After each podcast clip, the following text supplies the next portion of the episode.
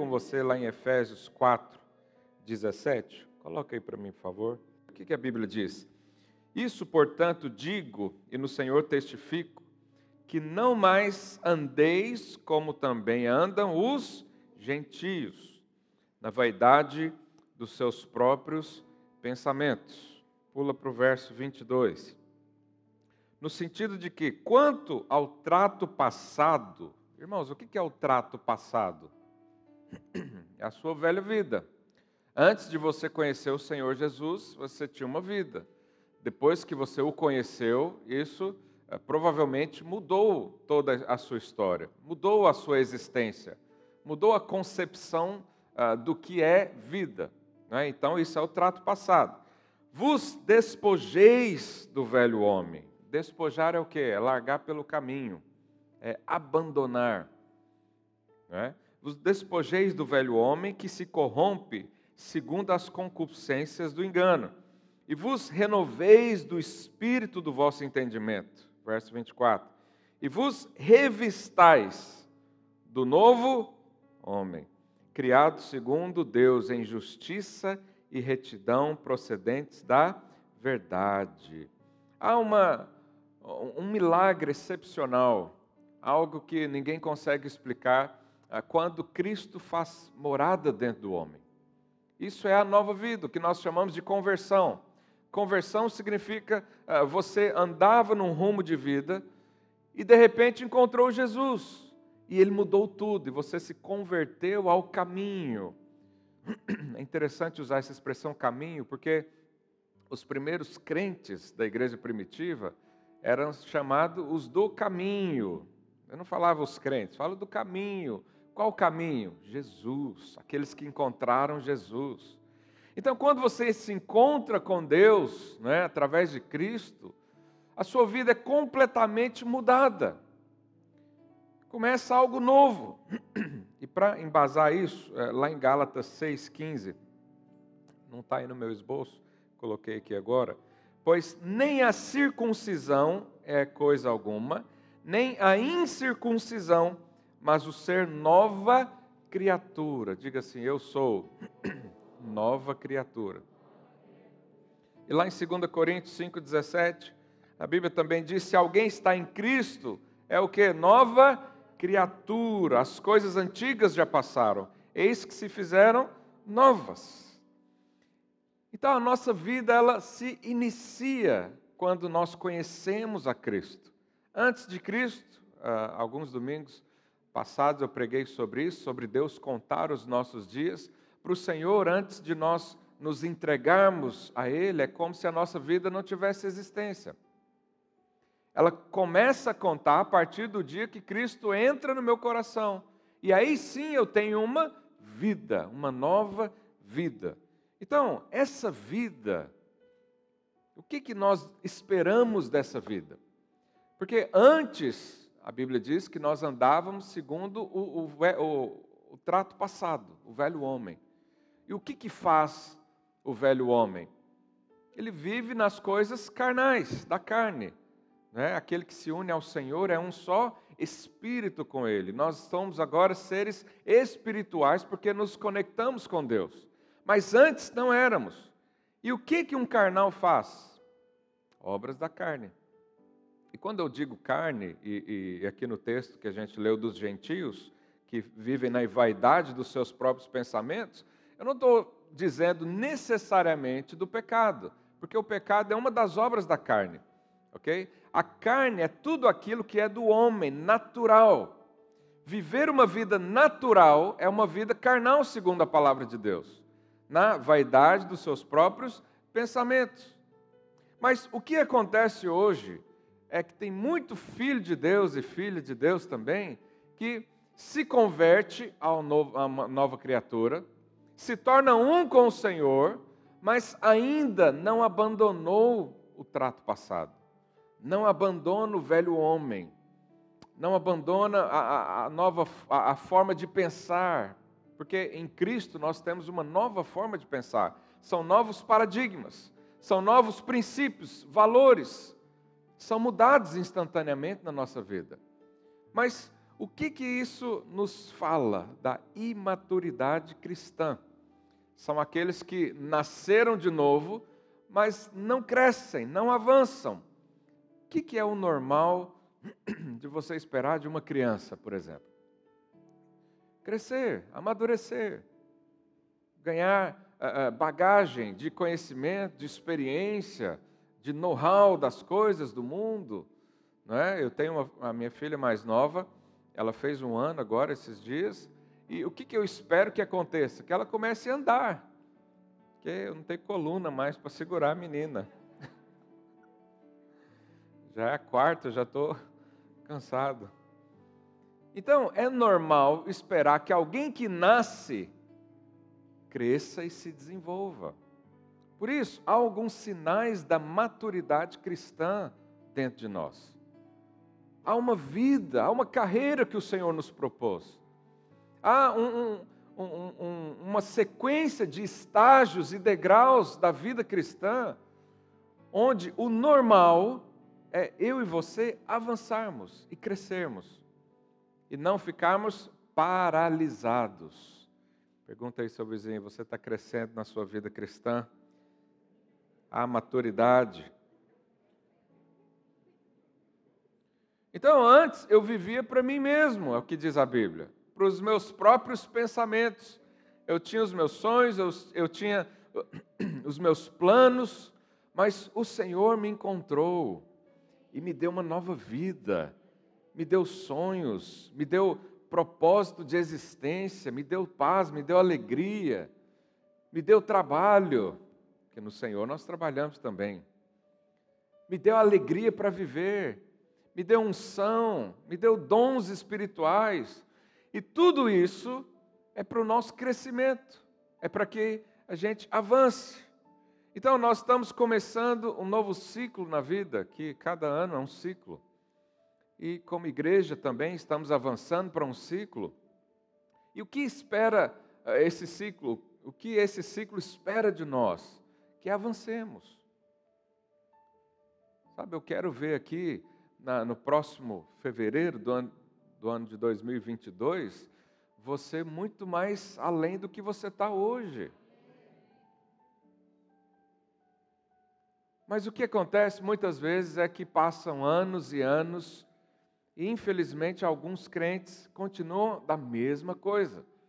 Eles têm a mesma fraqueza, eles têm o mesmo problema, eles têm a mesma dificuldade, ele tem a mesma. Então, nós precisamos avançar. O Senhor nos chama para uma vida de êxito, de vitória, de conquistas. Sabe que as conquistas devem fazer parte da vida de todo crente, porque é filho de Deus. Você acha que Deus conquista alguma coisa? Sim ou não? Sim, Deus sempre está à frente de tudo e nós estamos nas suas pegadas. Falei para o seu vizinho: há uma vida vitoriosa para você.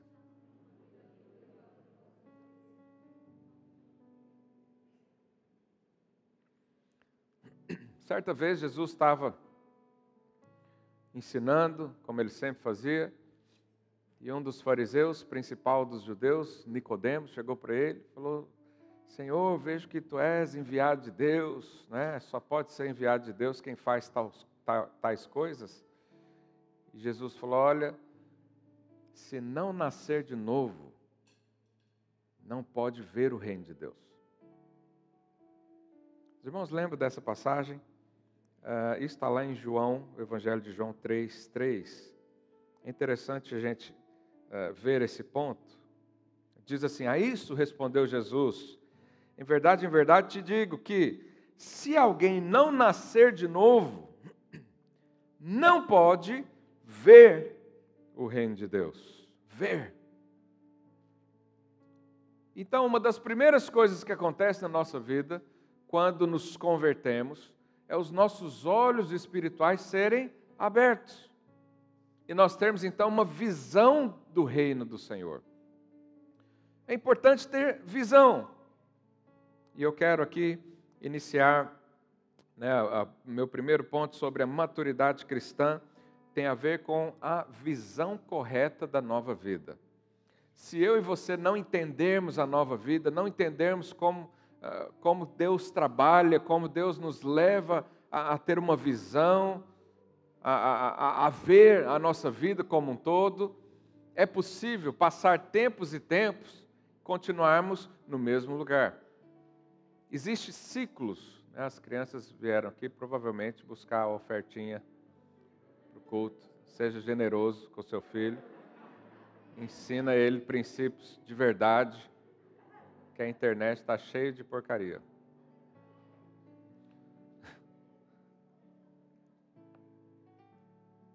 Amém. Então, ter a visão correta da nova vida é um sinal de maturidade. Quem não é maduro na fé, ele não tem a visão correta.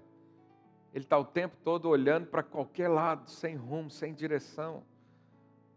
Quando não está olhando para qualquer lado, ele está olhando para si mesmo. Mas será que essa é a forma que o Senhor nos chamou para viver? olhando para nós mesmos, o que nós somos capazes, o que nós podemos fazer. Não, o Senhor nos chama para ter uma visão alongada, lá na frente. E eu quero aqui ler com você algumas coisas. 1 Samuel, capítulo 3, verso 1. A Bíblia diz: O jovem Samuel servia ao Senhor perante Eli. Naqueles dias, olha isso, a palavra do Senhor era muito rara as visões não eram frequentes. O povo estava perdido. Por isso Deus levantou Samuel. Você sabe, depois Samuel levantou os reis, que então uh, colocou ordem na casa. Mas as pessoas estavam perdidas porque não tinham visão, não sabiam para onde andavam, não sabiam o que queriam da vida, não sabiam a quem seguia. Né? Você vê antes da, dos reis da história de Israel, ah, eles eram confundidos com várias outras coisas. Adoravam outros deuses, aceitavam qualquer outra coisa. Isso é sinal de imaturidade. Imaturidade é quando você é levado por ventos de doutrina, porque não tem uma visão fixa, correta, uma visão do reino do Senhor, uma visão da nova criação, de quem você é hoje. Se você não sabe nem quem você é, você vai andar perdido. E se você está perdido por aí, quero dizer que você está no lugar certo. O Senhor vai trazer uma visão hoje para a sua vida. Não haverá falta de visão, porque o Senhor quer sempre te mostrar. Lá em Provérbios 29, 18, na primeira parte do versículo, diz assim: não havendo profecia, o povo se corrompe. Mas essa palavra profecia, se você for ver original, eh, ela é traduzida no literal como visão. Então, esse versículo uh, deveria ser, e seria mais apropriado, dizer: não havendo visão, o povo se corrompe. Não havendo um caminho para andar, as pessoas se perdem não havendo uma direção e um propósito significativo na sua vida, você vai ser levado por qualquer coisa. E aí há muitos ventos de doutrina. Hoje a internet está cheia de coisas. Tem pregador, tem filósofo, tem coach, tem. Até pastor tem também. Está cheio de coisa. Se a sua visão não for clara diante do Senhor, do, de como Deus opera na sua vida, qual o propósito da sua vida, você vai ficar perdido. E nós queremos hoje orar por isso. Nós precisamos ter a visão clara para a nossa família. Você precisa saber como edificar sua casa, principalmente você, homem. Nós precisamos ter a visão clara sobre o nosso trabalho, a nossa carreira o que a gente faz, o que trabalhamos por aí, sobre o nosso ministério. Eu preciso ter uma visão clara da minha saúde até, para eu não ser levado por qualquer coisa, para eu não acreditar em qualquer besteira que dizem por aí. Quantos estão percebendo nessa manhã? Eu preciso ter uma visão sobre os meus relacionamentos, porque não existe nada neutro nesse mundo. Ou você vai ser influenciado, ou você influencia. E eu preciso então decidir muita coisa na minha vida que se não tiver uma visão clara, eu vou ficar perdido. Então, cada ano vou buscar uma coisa. A cada mês, troca de trabalho. Já viu? A pessoa que é assim, está firmando num negócio aí, né, passa um tempinho, você vai conversar com a pessoa, e aí, o que, que você está fazendo? Não, mudei tudo. Não, mas peraí, acabou de começar, interrompeu o processo. A nossa vida é feita de processos. Né? A gente entra num processo, Deus nos capacita para chegar até o final, até completar o ciclo. Mas se eu e você não temos uma visão clara, correta, segundo a, a, a palavra do Senhor, nós vamos perder tempo, vamos perder recurso, vamos perder até pessoas. E nós não queremos isso. Então, no processo de amadurecimento, Deus enche o nosso coração de expectativas, de boas expectativas, de sonhos, de visão. E aí, por causa dessa visão, nós então crescemos. A Bíblia não fala que o povo é, é, se corrompe porque não tem recursos financeiros ou porque falta oportunidade. Causa da visão. Fala para o seu vizinho, tenha a visão correta hoje. Então eu te faço uma pergunta nessa manhã: o que, que você enxerga da sua vida? O que, que você enxerga da sua vida cristã? O que, que você enxerga da sua família? O que, que você enxerga no seu casamento? Qual o propósito disso? O que, que você enxerga dos relacionamentos que você tem? O que, que você enxerga do seu dia a dia, do que você faz? Ou você é levado, como diz um hino lá no Brasil, deixa a vida me levar? Não é hino, não.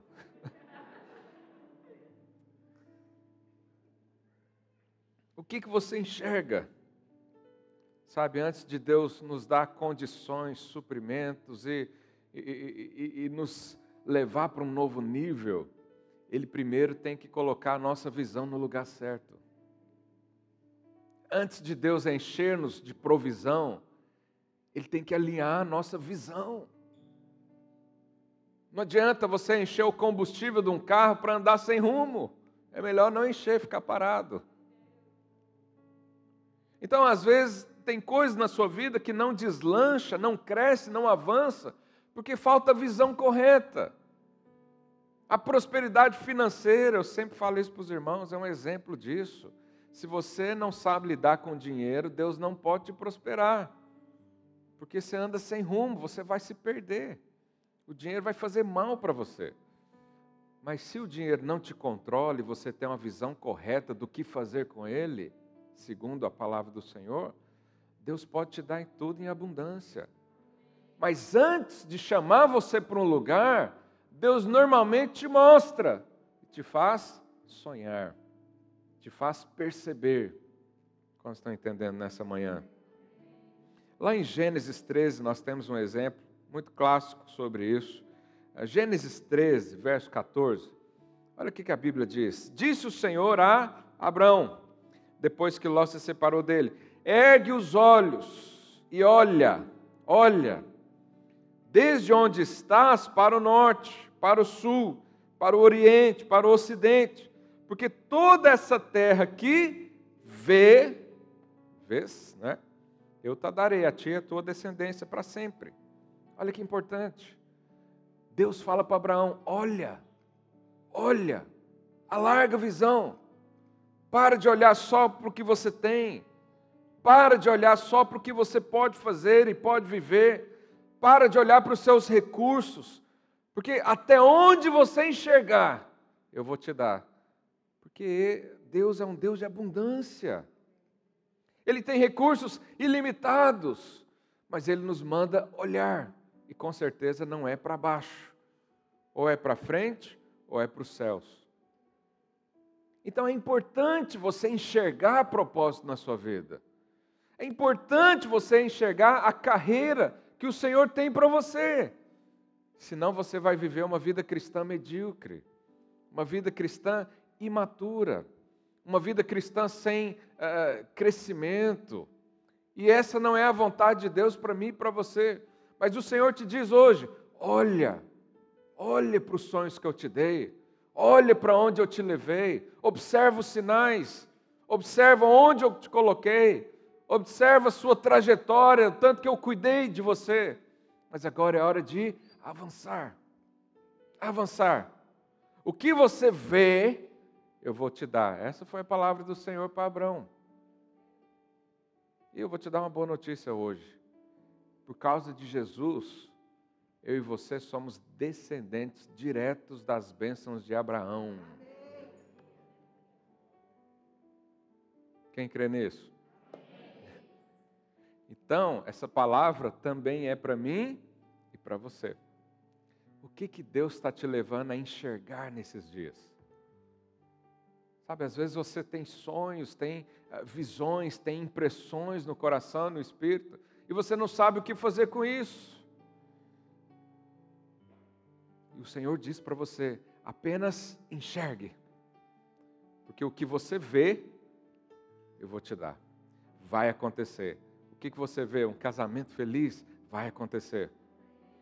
O que, que você vê? Um, um ministério uh, exitoso, frutífero? Vai acontecer. O que, que você vê? Uma casa cheia de menino? Eu vi isso uns anos atrás. Está lá. Os meus olhos hoje veem a substância pronta.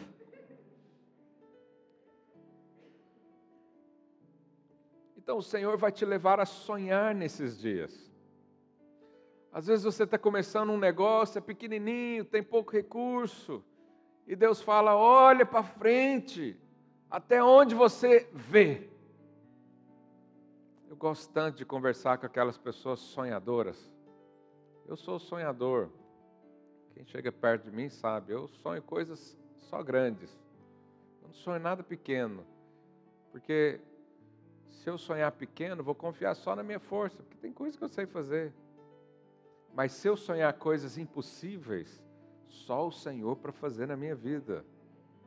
E isso é uma vida exitosa. Isso é a maturidade cristã. É você depender do Senhor. É você olhar e ver o que Ele colocou no seu coração. Né? A Bíblia fala que a nossa boca fala do que está cheio o quê? Coração. Então Deus enche o nosso coração de fé, de alegria, de suprimento, de abundância, de sonhos, de percepções, de desejos. Deus enche o nosso coração assim. E aí a nossa boca, se você é alguém, um homem, uma mulher de fé, só fala nisso. E aí você fala das coisas mesmo não acontecendo. Por quê? Porque você vai gerando fé. Então, o que, que você enxerga hoje para a sua vida? O que, que você enxerga para um ano? Nós temos aí mais 11 meses. Ah, pastor, não enxergo nada, só quero tomar a vacina logo, me ver livre desse maldito vírus. Isso é muito pouco. Isso não tem nada a ver com o reino de Deus.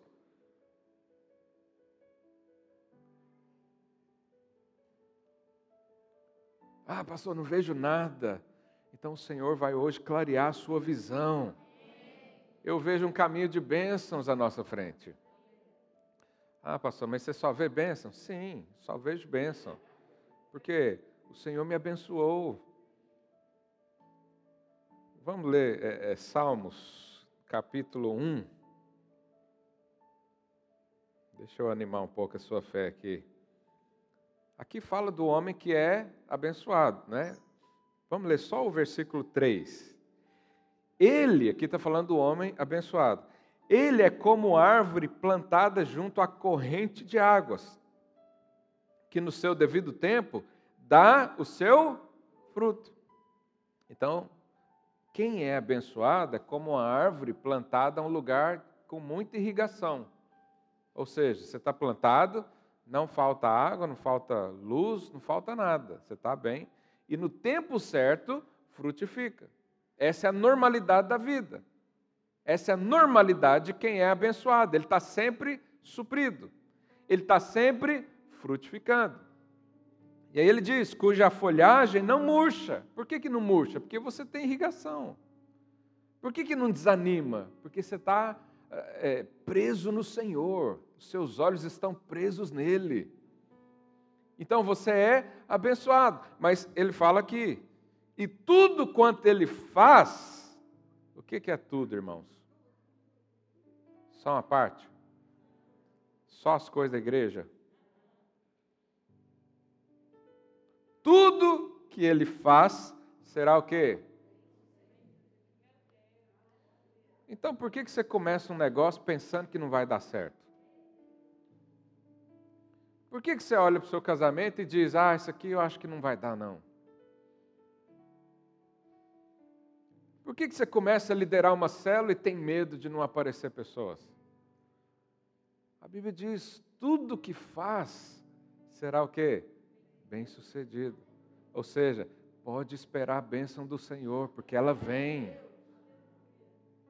E ela não depende necessariamente do que você faz, mas de quanto você crê.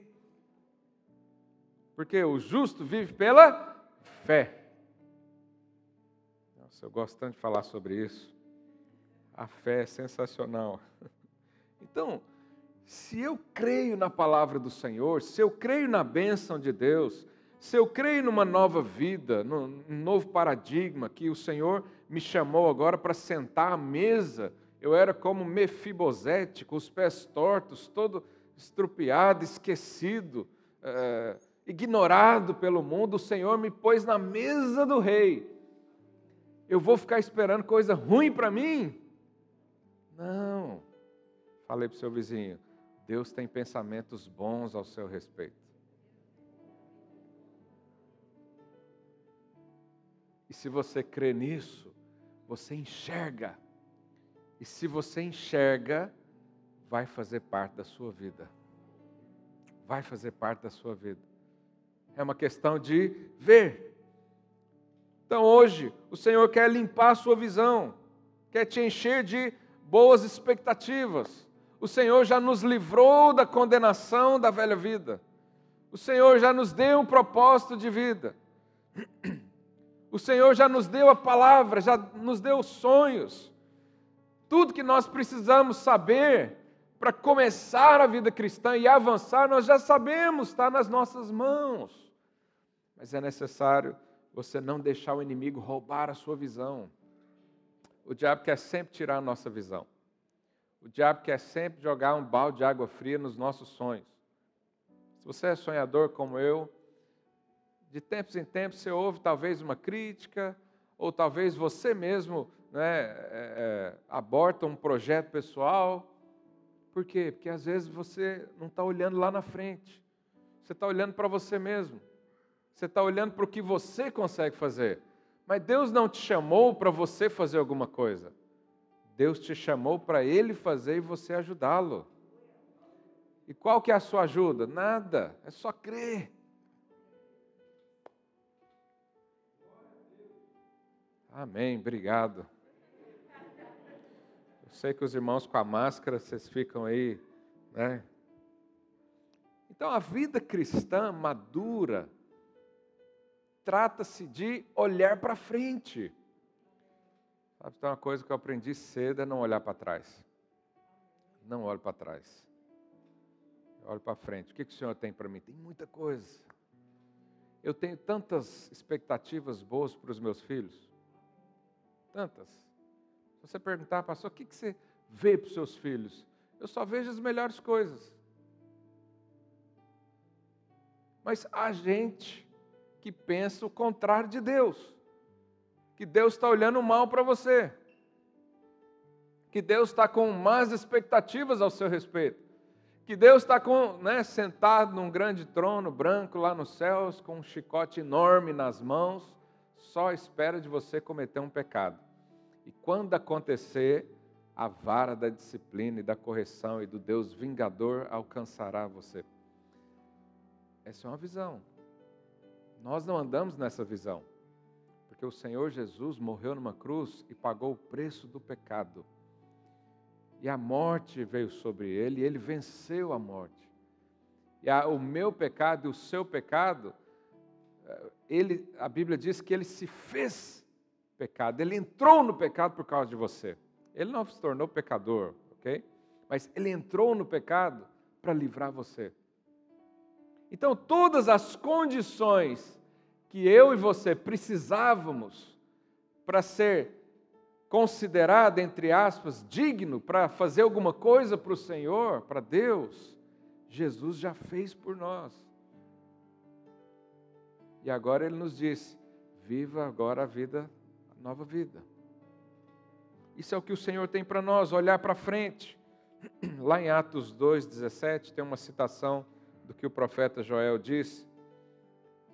E diz assim: E acontecerá nos últimos dias, diz o Senhor, que derrama, derramarei o meu espírito sobre toda a carne. Os vossos filhos e filhas profetizarão. O que é profetizar? Falar do futuro. Falar de uma visão que ainda não aconteceu. Os vossos jovens, quem é jovem aí? Terão o quê?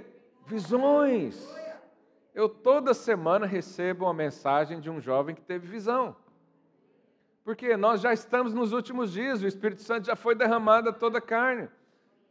É só alguém erguer as mãos e dizer eu quero, ele é cheio do Espírito. Hoje é assim. Então isso já acontece. As profecias estão aí. A visão também está aí. Os vo... E sonharão os vossos velhos. Sonhar também é sobre o futuro. Então você vê que tudo aqui aponta para uma visão do que vai acontecer na nossa vida.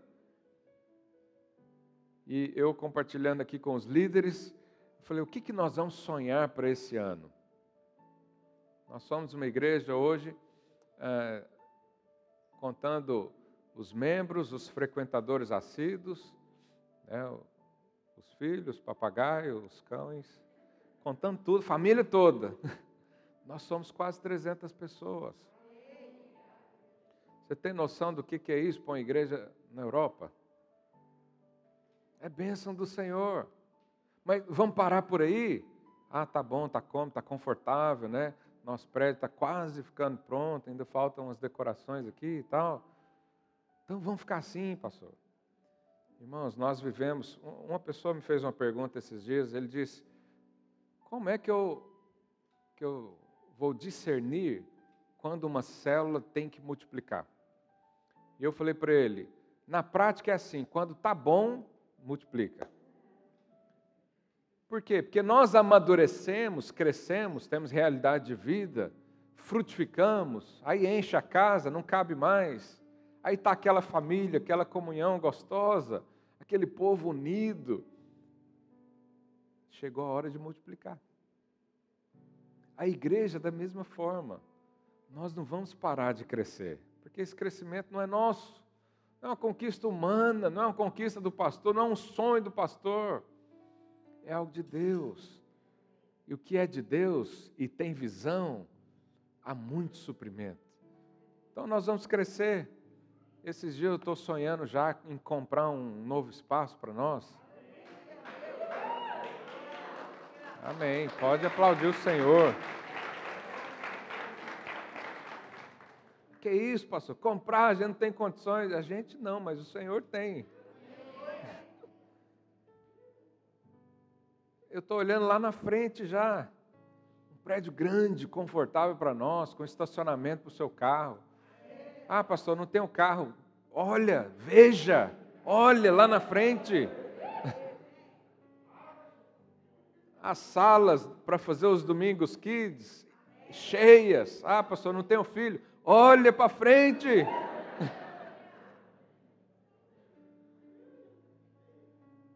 Isso são sonhos. Mas não é só um sonho, é a visão que o Senhor nos dá.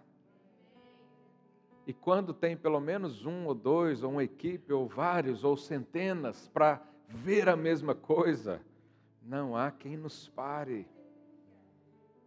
Nada será impossível para nós que, que nós diríamos de três anos atrás? Quem aqui estava três anos atrás aqui conosco? Nós nos reuníamos num, num hotel, lá na Campo Pequeno, é, uma salinha daquele tamanho. Quem diria? Mas nós lá começamos a sonhar. E aí depois fomos para um outro espaço, um pouco maior. E hoje nós estamos aqui. Mas o que, que espera de nós para um novo ciclo? coisas maiores. Mas não é por ganância, é porque o Senhor decidiu nos abençoar. Falei para o seu vizinho: Deus decidiu te abençoar. Agora, você pode rejeitar a benção, eu não rejeito mais nada. Se alguém me fala, eu acredito. Pode ser o sonho mais absurdo. Se o irmão está vendo, um dia Deus vai dar para ele. É só uma questão de tempo. Isso foi assim com Abraão, foi assim, lembra de, de José também, que teve um sonho maluco? Aconteceu na vida dele. E vários patriarcas, homens de fé, sonharam. Homens de fé viram o que talvez ninguém viu. Talvez a sua volta. Então, a maturidade cristã, ela está em ter a visão correta da nova vida. Segundo ponto, não sei se vai dar tempo, mas eu vou só mencionar, depois eu continuo. Maturidade é ter os alvos e os objetivos corretos da vida eterna. Então, quais são as suas aspirações, os seus desejos, a sua lista de alvos? Tem coisas lá que são eternas? Se não tiver, sua visão está muito limitada. Você está olhando só por esse período, só para essa vida ah, que ah, o mundo espiritual chama essa vida de grande tribulação. Você lê lá em Apocalipse, né, depois que nós somos arrebatados na vinda do Senhor, na primeira vinda, né, aparece uma multidão diante do trono do Senhor e alguém pergunta: quem são esses? E, e, e, a Bíblia diz: são aqueles que vieram da grande tribulação. Essa vida aqui que nós vivemos, 80, 90, 100, 110 anos, para o Senhor é uma grande tribulação. Para mim também, eu não aguento mais viver isso. Eu só estou aqui por causa do propósito do Senhor. Mas todos os dias eu oro falo: Maranata, hora vem, Senhor Jesus. Vem logo, vamos logo acabar com isso tudo. Vamos para Nova Jerusalém. Lá não haverá dor, lá não haverá fome só a vida de Deus. Mas uma boa notícia é que nós podemos reinar hoje com o Senhor aqui. Nós não precisamos né, ficar com essa visão é, pessimista e, e saber que o Senhor nos chamou. Mas quando nós temos maturidade cristã, os nossos alvos, as nossas aspirações, os nossos desejos têm tudo a ver com o reino de Deus. Por quê? Porque nós vemos a Bíblia diz que Abraão habitava em tendas, porque ele esperava Nova Jerusalém. Olha quantos anos tem. Ninguém falou para ele que não ia chegar no tempo dele. Ninguém falou para ele, rapaz, tem muito, muita história ainda para acontecer. Mas não, ele tinha tanta fé, tanta visão no Senhor, tanto desejo de viver com o Senhor, que ele diz: Eu nem construir casa não vou estou à espera do Senhor chegar e me levar. Eu estou à espera daquilo que o Senhor tem para mim, que é infinitamente maior. Então, se os meus alvos e os meus objetivos são apenas dessa vida, e a minha ocupação for apenas dessa vida, então eu vou ser imaturo na fé. Porque o Senhor nos chama para sonhar coisas eternas, não passageiras. Ah, o sonho da minha vida é ter um carro. Ok, não há problema nenhum nisso. Mas se for só isso, você vai ter uma vida medíocre. E o que, que você vai conquistar? Só o carro. Ah, não, o sonho da minha vida é casar. Ok, casar é bom, não é? Você vai tomar uma cutucada da esposa. Fala, fala que é. Casar é uma maravilha, é bom.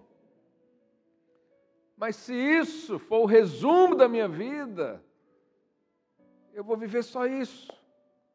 Ter filhos é maravilhoso, mas não é o objetivo da vida.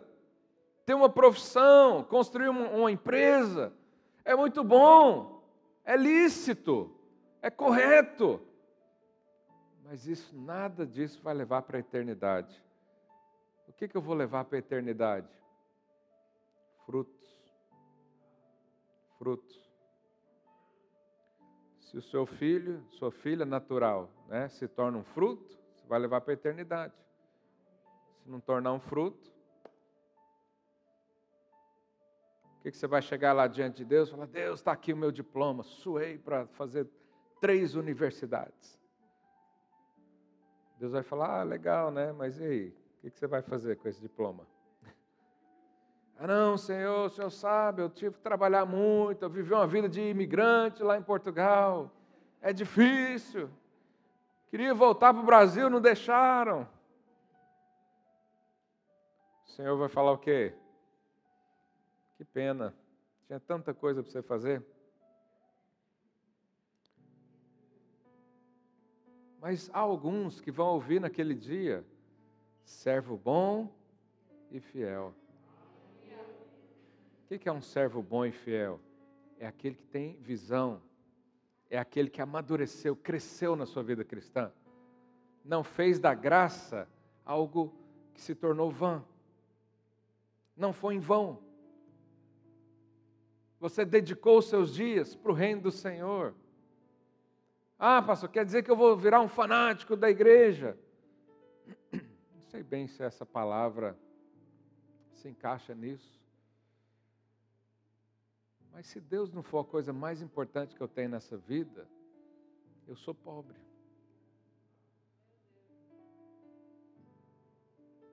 Ah, pastor, mas eu tenho que cuidar da minha família. É lógico mas inclui a sua família no reino do Senhor.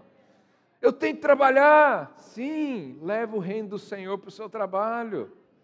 Ah, meu, eu tenho que viver, eu tenho que viajar o mundo. Então, leva o Senhor na sua bagagem, fala dele em todo lugar que for. Então, quando o Senhor se torna prioridade na nossa vida, significa que nós amadurecemos. 2 Coríntios 5,15, a Bíblia diz: e ele morreu por todos, para que os que vivem não vivam mais para si mesmos, mas para aquele que por eles morreu e ressuscitou. Jesus morreu por você e diz: Quer viver comigo? Nós dissemos sim. Quantos disseram sim para o Senhor? O apóstolo Pedro diz que nós somos reis e sacerdotes. O sacerdote fala daquela parte da nossa vida onde nós temos comunhão com o Pai, onde nós recebemos vida, onde nós é, aproveitamos da vida do Senhor. Mas e o aspecto do ser rei?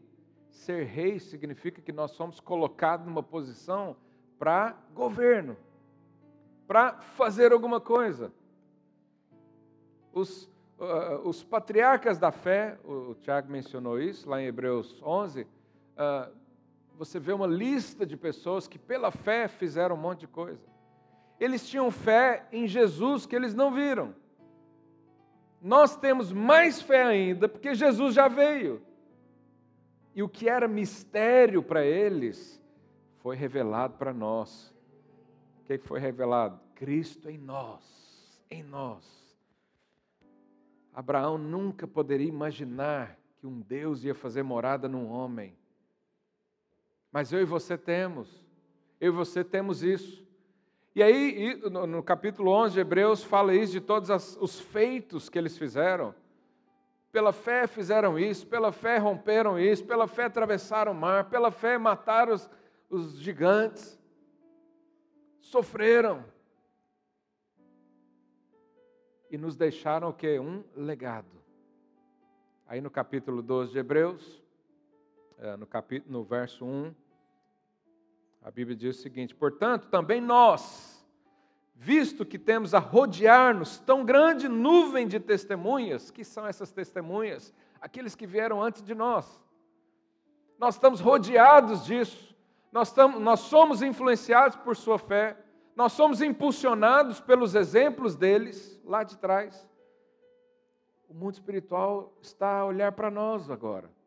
O que, que nós vamos fazer com esse legado que nós recebemos. Já viu aquela corrida, é, como é que chama? Corrida de revezamento, é isso? Uma pessoa sai, corre, depois passa o bastão para o outro. Aí corre, passa o bastão para o outro. Sabe o que, que aconteceu? Os nossos pais da fé passaram o bastão para nós. Por quê? Porque agora nós estamos na posição de reis. Nós é que temos agora a autoridade para desfazer as obras de Satanás. Nós temos a autoridade do, do ir de fazer discípulos. Nós fomos comissionados pelo próprio Jesus. E aí ele diz: nós que estamos rodeados de testemunhas, desembaraçando-nos de todo o peso e pecado que tenazmente nos assedia, corramos com perseverança a carreira que nos está proposta. Como é que tá as suas pernas aí? Tão boas para correr? Esse ano o Senhor nos chamou para correr. Esse ano o Senhor nos chamou para avançar. E eu estou aqui para, se preciso, te dar um chute no traseiro e falar: vamos embora. Com todo respeito. Não vou fazer isso com ninguém. Corramos! Ah, mas como é que a gente vai correr? Com a visão correta. O que diz, versículo 2: Olhando firmemente para o Autor, para o Consumador da fé que nós temos, Jesus, o qual, em troca da alegria que lhe estava proposta, suportou a cruz. Os pais da fé estão aí para nos ensinar o caminho. Jesus veio, viu a alegria que estava proposta, Deus fez uma proposta para Jesus. Jesus, é o seguinte, eu quero ampliar a família. Só que para isso, alguém vai ter que ser sacrificado. Jesus olhou para essa proposta, recebeu lá uma proposta de trabalho. E o que, que a Bíblia diz? Alegria encheu Jesus. Por isso ele foi para a cruz, morreu como um cordeiro, não reclamou de nada e hoje vive assentado à destra do Pai e nos levou com Ele. Então o Senhor nos chama, nos dá uma proposta, nos fala: você precisa correr essa carreira. Essa é a carreira que eu tenho para você. Há propósito para a sua vida. Há alvos celestiais reservados para você que se você não pegar, Deus vai dar para outro, porque a, a igreja não para, o reino de Deus não para de crescer. Mas você pode ficar pelo caminho. Mas nós lemos agora no início, despojando dos tratos passados. Deixa as coisas para trás. Para de ser menino e ser, e ser levado por vento de doutrinas. E amadurece, cresce, anda junto. Não é possível crescer sozinho. Não é possível crescer sem estar fixado numa igreja local como essa. E corra, corra, porque há muita coisa para a gente fazer. Os campos estão brancos. Se estavam brancos na época de Jesus, imagina hoje. O Evangelho está aí para ser ministrado. Nós não queremos que você apenas ouça uma mensagem de graça. Nós queremos que você pregue uma mensagem de graça também. Todos nós somos profetas da nova aliança, chamados para dar boas notícias. O mundo precisa disso, o seu redor precisa disso, você tem muitos vizinhos precisando disso, você tem colegas de trabalho, familiares precisando disso. O que, que você está à espera? Pode sonhar com carro, casa, pode sonhar com um melhor emprego, pode sonhar com uma boa saúde, isso é lícito. O Senhor quer te dar isso, na verdade. Mas coloque alvos que sejam eternos na sua vida, nesse ano. Nesse ano, você, como um rei, uma rainha, nesse lugar, vai fazer o que para o Senhor?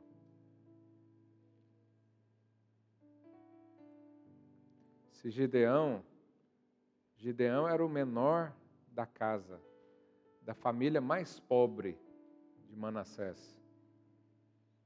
Foi usado para trazer grande libertação no povo. Imagina você que é cheio do Espírito e assenta na mesa do rei. O que não pode fazer nos seus dias. O Senhor quer encher o seu coração de expectativas.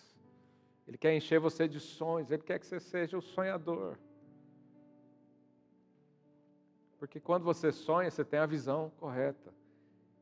E o Senhor disse para o seu pai Abraão: O que você vê, eu vou te dar.